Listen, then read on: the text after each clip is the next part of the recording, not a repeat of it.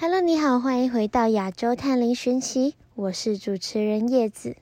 我们上个星期呢就有谈到了关于封门村的灵异案件，其中里面最出名的案件呢就是关于三个美术生，他们进到村里面写生之后，因为不知道村里面的风俗民情，因此一入村就不小心触犯了禁忌，导致后面怪事连连，直到最后。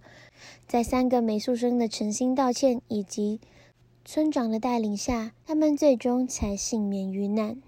这一期呢，我们来到了台湾，我们想带来的是一个在台湾近几年算是蛮火热的一部电影。和我们上个礼拜的故事不一样的是，这这几个人他们不是因为不知道当地的民俗而误触禁忌，而是在知道这样东西不能碰的前提之下。即使在路途中已经有各种各样不同的怪事发生，警告他们不要前往那个地方，但他们还是一意孤行，就是所谓的不作死就不会死。虽然这部电影真的引起了很多的讨论度，但为了顾及一些没有看过电影的听众，我们继续带来以下这则故事。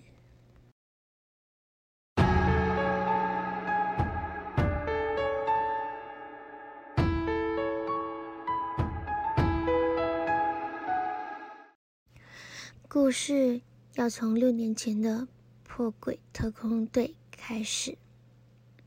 阿东、阿远和若男，他们三个人是大学同学。这天，他们为了要录制 YouTube 上的影片，特意来到了陈家的聚落内。而在到达目的地之前，他们就遇到了各式各样的怪事。先是若男因为晕车不断呕吐。而再来，他们的车子突然间被一个奇怪的神像卡住轮胎，种种的异象都在告诉着他们，千万不要再前进。到了陈家，不属于陈家人的若男一下子就被发现了。陈家的长辈都叫他快点离开，因为家族内的祭拜是不允许外人参与的。但经过几个人一轮一番的请求之后，舅公请来了最德高望重的姑婆，姑婆只是简单看了一下若男的手，就放他们进去了。陈家聚落的祭拜十年一次，而阿东和阿远这一次也是第一次参加。阿东、阿远、若男三个人跪在祠堂前，交出了自己的名字，其中也包括若男自己也不知道的。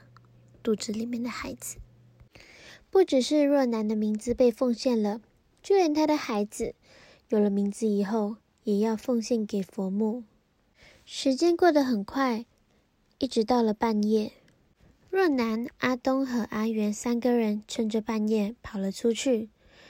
他们发现陈家的所有人都围坐在一团，大家席地而坐，双手比着奇怪的手势。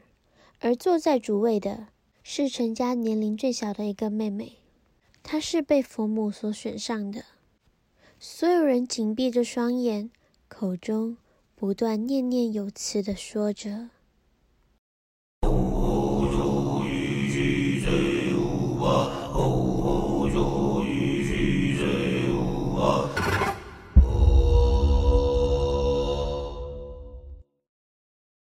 大家顿时觉得毛骨悚然。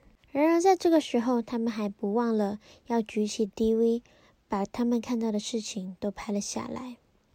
后来，他们被陈家人发现了，舅公非常生气，把他们都反锁在了房间里面。然而，三人仍然还没有死心。阿东硬是把门给撞开了。大家决定要前往他们口中绝对不能前往的地道。而这时候，若男的身体突然又开始不适，他们这时才意识到，原来若男真的怀孕了。在三人鬼鬼祟祟、偷偷摸摸的要前往地道时，突然看到全家人都聚集在一起，抬着一个神像往山上走去。三人连忙躲了起来，直到众人远去，他们才走了出来。三个人立马前往那个所谓不能进去的地道，而发现在地道的门口，被神明选上的女孩，她已经失去了意识，全身上下都写满了奇怪的符文，被放置在了地道外面，像是在进行什么祭祀仪式。大胆的阿元立马把旁边的地道门给踢破了，里面传来小孩的哭声。三人都开始担心地道内还有其他的孩子，尤其是怀孕的若男，对这种情况更是无法视而不见。怀了孕的若男不方便进去，于是阿东和阿元两个人进入了那个禁忌的地道，而若男则是在地道外守着那个女孩。不知道过了多久，阿元突然发疯似的从地道里面冲了出来，脸上都是血迹。记录了一切的 DV 被扔在了一旁，阿元像发疯了似的从高处摔死。陈家人听到了混乱，所有人都赶了过来，没有人在意在一旁十分焦急的若男。大家陆陆续续都进入了地道，随即把阿东的尸体抬了出来。若男被舅公扇了一巴掌，他的下体突然不住的流血。直到那个妹妹把一坛蟾蜍水给他喝了以后，才稍微好了点儿。若男也顾不上什么了，拿起 DV，开着车连夜从陈家离开了。从此，这段长达六年的阴影，直到若男生下了女儿朵朵，也无法忘怀，因为他还记得佛母也知道朵朵。不敢让朵朵留在他身边，他害怕朵朵会像他身边的其他人一样。当时他从陈家的山庄逃脱以后，拿着录下了一切的 DV，给了很多很多人看，其中包括他的父母，他甚至还是报了警。但看过地道内那段影片的人，无一例外。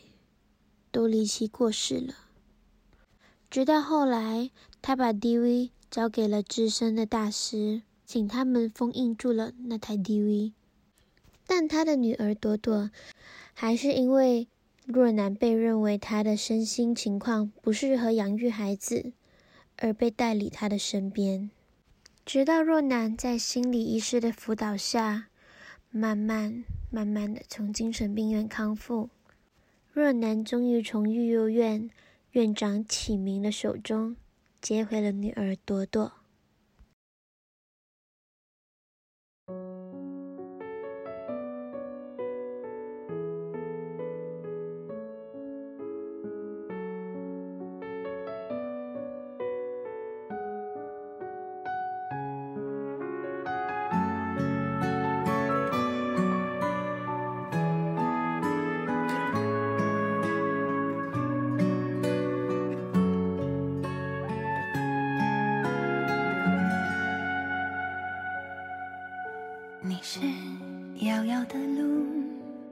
深夜的雾里。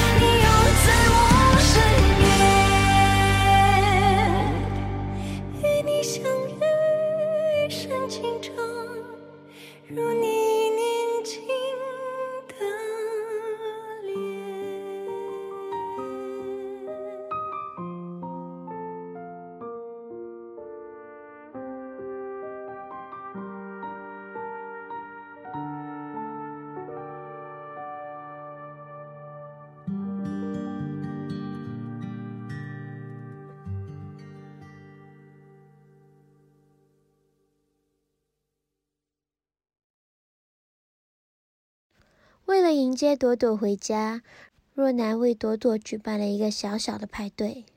然而一切，然而一切的平静，直到若男交给朵朵他的名之后，一切都变了调。家中开始出现各种灵异奇怪的现象，而朵朵也多次跟妈妈说，她看到了坏坏，而不只是家里。就连若男工作的地方也开始出现了很多奇怪的虫子。若男开始出现奇怪的举动，在幼儿园和朋友们打闹时，他咬伤了同学。若男好不容易才摆平了。到了后来，若男原本预定要把之前父母住的旧家给卖掉。若男仔细叮咛朵朵千万不能乱走，但不知道。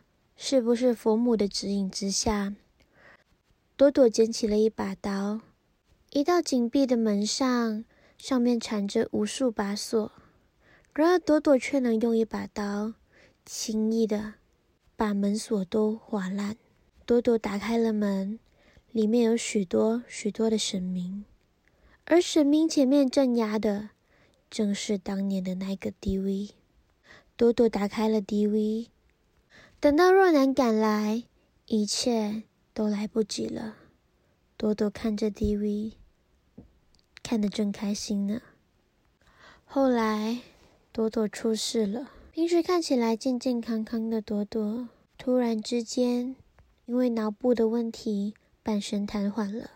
因为这件事情，寄养家庭的院长启明向法院申请拿回朵朵的抚养权，因为他认为。若男并不适合成为朵朵的母亲，朵朵的抚养权即将被收回。若男不想要失去女儿，只好偷偷摸摸的把朵朵带走了。而在离开之前，他们刚好遇到了寄养家庭的启明。启明一时又心软了，他决定协助朵朵与若男逃跑。他载着朵朵与若男来到了之前处理 DV 的那个庙宇。里面的大师又再一次答应了若男的请求，帮他救朵朵。然而大师有一个要求，要求朵朵要七天七夜不能吃东西，否则就连大师自己的命也不保。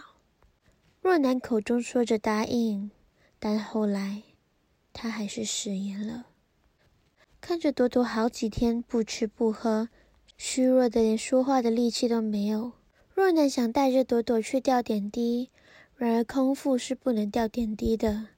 若男在无奈之下，为了朵朵吃凤梨罐头，却没想到吃了罐头的朵朵更加的不舒服，并在口中吐出了虫子。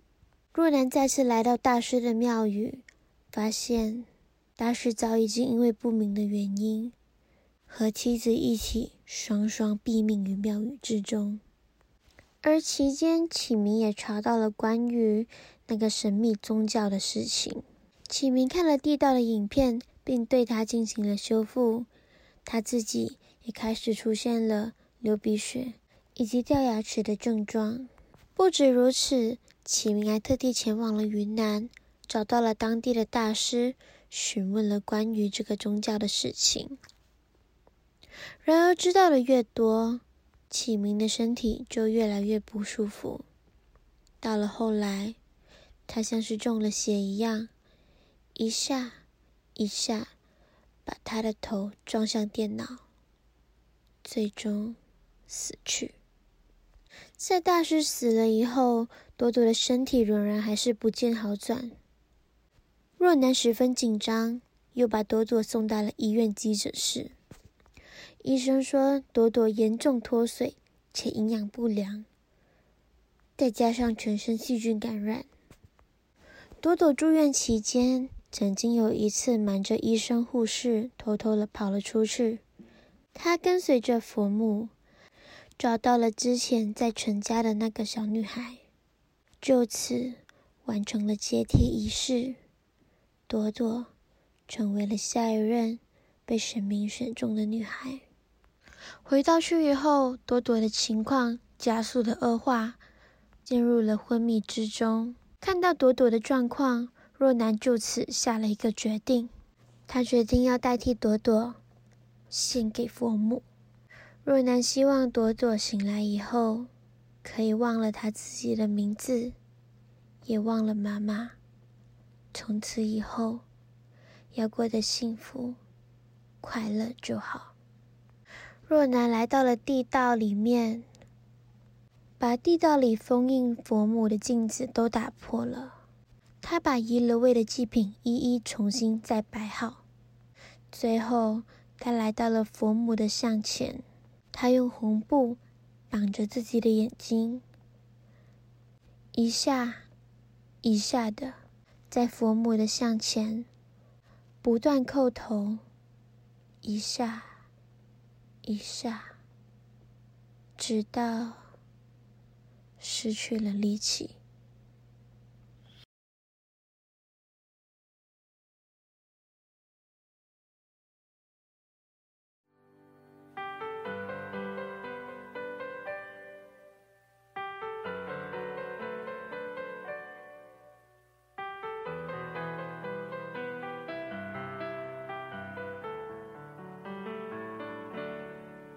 小时候，我们的城市像郊外，我们的脚步很轻快。那时天空很蓝，心很小，路很宽。长大后，我们的存在像尘埃，我们的距离被拉开，有时相处很难，想很多话。很短，我要爬上你的肩膀，我要眺望你的远窗。我忘了问什么样的倔强，让我们不说一句真心话。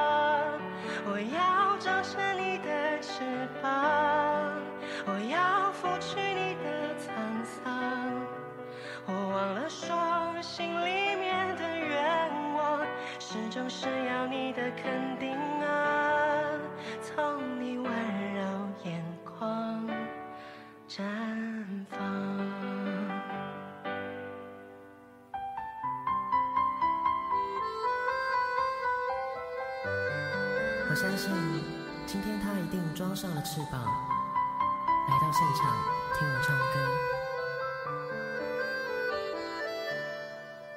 这时候，我们的心变得柔软，放下了父子的身段，直到时间太晚，不要躲，不要散。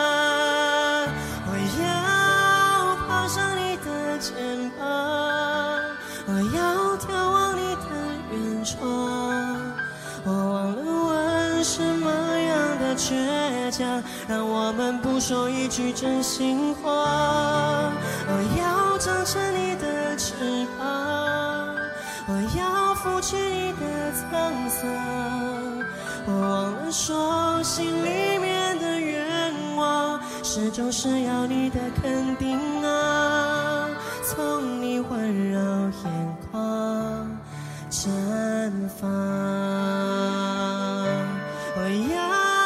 爬上你的肩膀我要眺望你的远窗。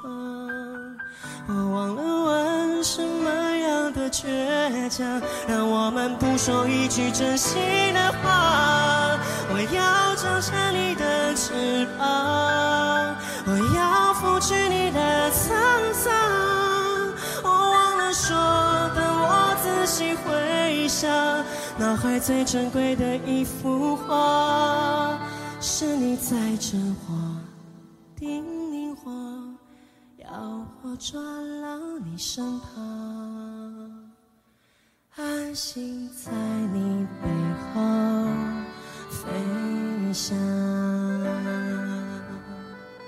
记住我们的一切，随着你老去的脸，成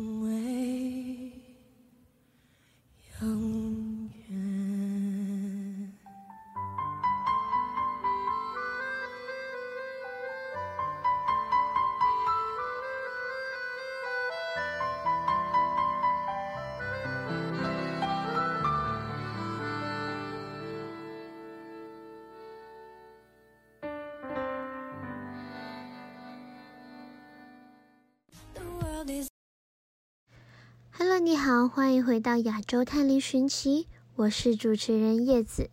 我们刚刚所提到的电影，就是二零二二年才上映的电影《咒》，而这部电影中多次被提到的神明，就是恶意之神大黑佛母。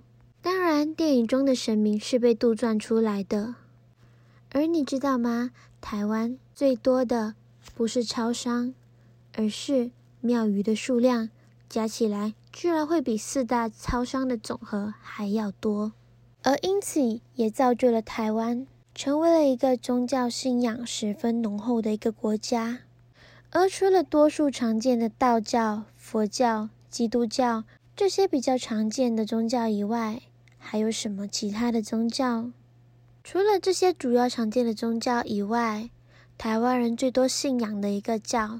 就是大名鼎鼎的一贯道，相信大家的学校社团里面一定也会有一个社团是和一贯道有关。那一贯道到底又是什么呢？一贯道它是新兴的中国民间宗教，它融合了儒家、释迦、道家、基督和回教等等五教的教义。他们所信仰的神是冥冥上帝，他创造了天地，你知道吗？一贯道也曾经被污蔑为邪教，但其实他们主要的也是劝人为善以及修身。然而，若参考网络上网友的讨论，就会看到这个宗教并非是多么邪恶的存在。但如果以我身边人为例子的话，我身边已经有好几位的同学都曾经。在不知情的情况下，莫名其妙的就被拉入了一贯道，并成为了他们的信徒。虽然最后他们也没有持续参加活动，也不会称自己为一贯道的道亲，而后续也没有出现什么被人骚扰的例子。除此之外，还有另一个非常著名的宗教，不是因为该宗教有多么的邪恶，而是他们遭遇了非常多不人道的对待。还记得我在二零一三年第一次来台湾的时候，在台北一零一下就看到了一大群法轮功的信徒们，他们在一零一下抗议，不断的和我们诉说着中国大陆的政府是怎么样迫害他们的人权。他在一九九九年起被中国的政府称为邪教，他们都被关押在了所谓的教改营里面，而在教改营里面也被传出了有学员在里面死亡、被虐待，甚至有被活摘器官的传闻传出。而世界上有那么多种各式各样不一样的宗教，又有什么样的宗教才能被定义为邪教呢？在日本，曾经就出了一个十分著名的邪教——奥姆真理教，正是他们的教主一手策划了沙林地铁毒气案件，当时导致了十四人死亡，还有六千多人受伤。当时的政府早就已经怀疑这个宗教。奥姆真理教，然而为何他们没有办法出手呢？因为奥姆真理教实际上来说是正式注册的一个宗教，在日本来说他们是合法的，因此日本政府在掌握实际证据之前，不能够直接把他们定义为邪教，否则的话就会造成一个先例。如果当权者看到有哪个宗教不合他意，就可以随意的说他是邪教。并对此进行打压，因此，在一番的缜密调查之后，奥姆真理教的教主麻原彰晃才最终被逮捕归案，最终执行了死刑。那我们这期的亚洲探灵讯息就到这边结束喽，大家期末辛苦了，我们下期最后一集，同样的时间，我们再见，拜拜。